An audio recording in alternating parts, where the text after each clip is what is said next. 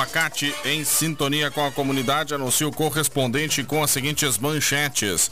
Escolas do Vale do Paranhana se preparam para o início do ano letivo de 2024.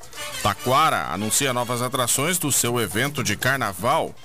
E a EGR projeta aumento de 64% no movimento de veículos na ERS 474 no feriadão de carnaval. No ar, o correspondente Facate, síntese dos fatos que movimentam o Vale do Paranhana, notícias da Rádio Taquara. Uma boa tarde.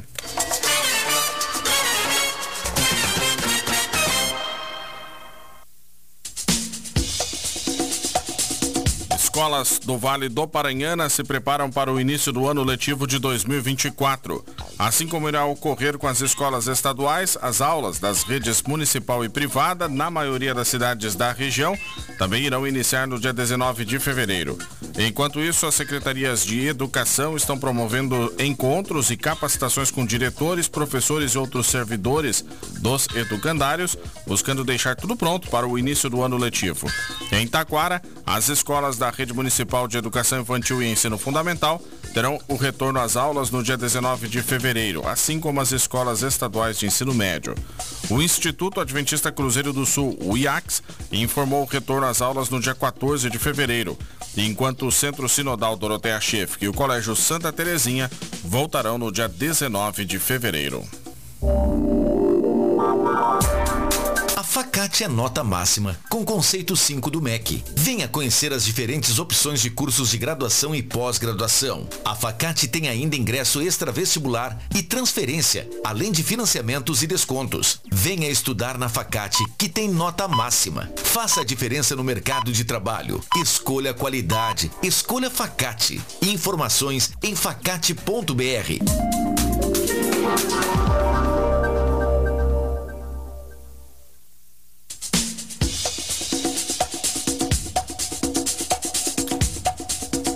Volta às aulas em Parobé será no dia 19 de fevereiro. A data, segundo a Secretaria de Educação, vale tanto para as escolas municipais de educação infantil e ensino fundamental, como para os educandários da rede estadual que ofertam o ensino médio. Em Igrejinha, a volta às aulas do ensino fundamental também será no dia 19 de fevereiro, mas em Igrejinha as escolas de educação infantil já retomaram o ano letivo no dia 22 de janeiro. Em Riozinho, as escolas de educação infantil atendem os alunos desde 15 de janeiro. O ensino fundamental será retomado no próximo dia 19. Rolante teve o retorno das aulas confirmado na educação infantil no último dia 5 de fevereiro, enquanto o ensino fundamental está marcado para o dia 19. O Instituto Federal de Rolante informou que terá volta às aulas no dia 15 de fevereiro. E na rede particular rolantense, a Escola Adventista Pastor Ivo Souza começará as aulas no dia 14 de fevereiro e a Escola Sagrada Família no dia 19. Por fim, em Três Coroas, o ensino fundamental voltará no próximo dia 19, enquanto a educação infantil já está em atendimento desde 24 de janeiro. Diretores das escolas municipais são empossados em Parobé. Ontem pela manhã, a Secretaria de Educação realizou a solenidade de posse dos profissionais que estão à frente das escolas neste ano de 2024. Foram entregues certificados aos diretores que assumirão 29 espaços educacionais, sendo 18 escolas de ensino fundamental, 8 de educação infantil, uma de educação especial, o núcleo de jovens e adultos e o Instituto Quero Quero.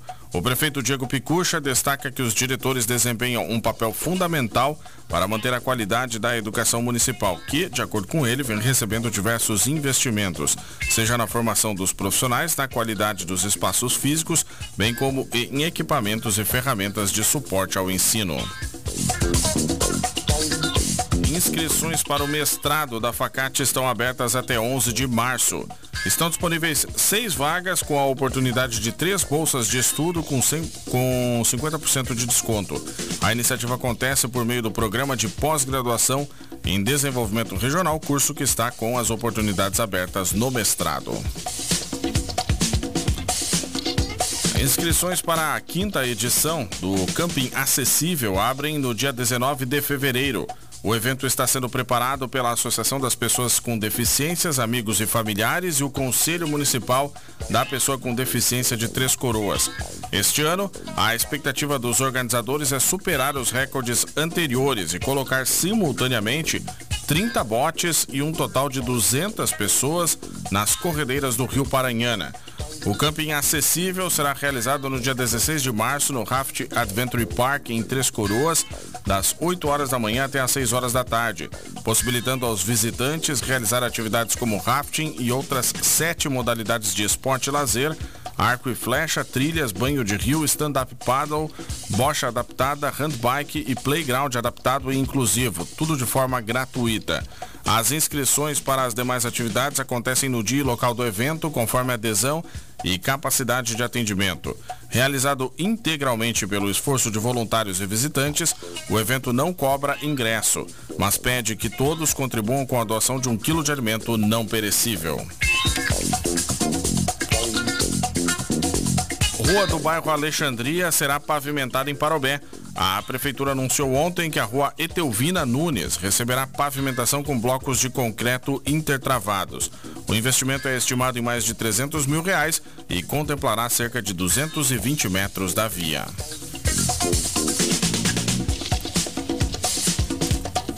Novo presidente da Câmara de Vereadores de Três Coroas toma posse.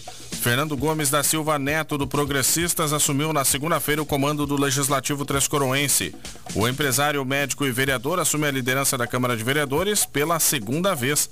Com três mandatos de vereador no currículo, Fernando Gomes já havia presidido o Legislativo em 2007. A cerimônia de posse contou com a presença do deputado estadual João William e do prefeito de Três Coroas, Alcindo de Azevedo. A mesa diretora é composta ainda pelo vereador João Alberto Kunz, do PSDB, pelo vice-presidente Egon Land, do MDB, como secretário, e também João Batista da Silva Semin, do PSB, como vice-secretário. Taquara recebe visita do cônsul-geral da Alemanha para o sul do Brasil. Ontem pela manhã, Mark Bogdan esteve visitando o município para melhorar as relações do consulado-geral do país europeu com Taquara. A visita também serviu para o agendamento de ações que serão realizadas nos próximos meses em razão dos 200 anos da imigração alemã no Brasil. A primeira agenda aconteceu no gabinete da prefeita Serlei Silveira. Houve apresentação de projetos realizados em Taquara que buscam resgatar a história da cultura alemã. Finalizando as agendas, o cônsul visitou outros dois pontos patrimoniais de Taquara, conhecendo as obras de restauração da Casa Vidal e também a sede do Museu Arqueológico do Rio Grande do Sul.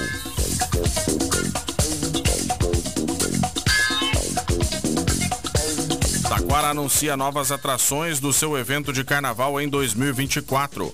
Ontem, a prefeitura confirmou as apresentações da banda Saldanha e do bloco Império da Lã no evento intitulado Folia na Julho.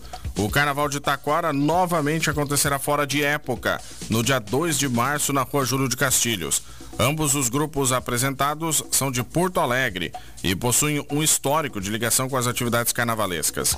A Fuliana Júlio ainda tem confirmadas as apresentações de William Marins e Banda, Bloco Infantil de Taquara e Escola de Samba Mocidade Independente Jardim do Prado.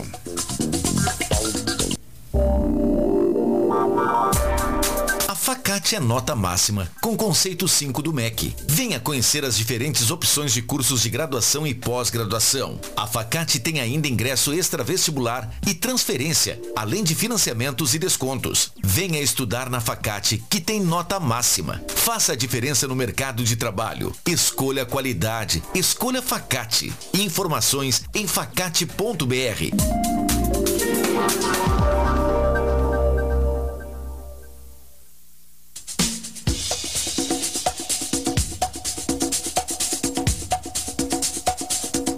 12 horas mais 38 minutos. EGR anuncia reforço na segurança de rodovias durante o carnaval.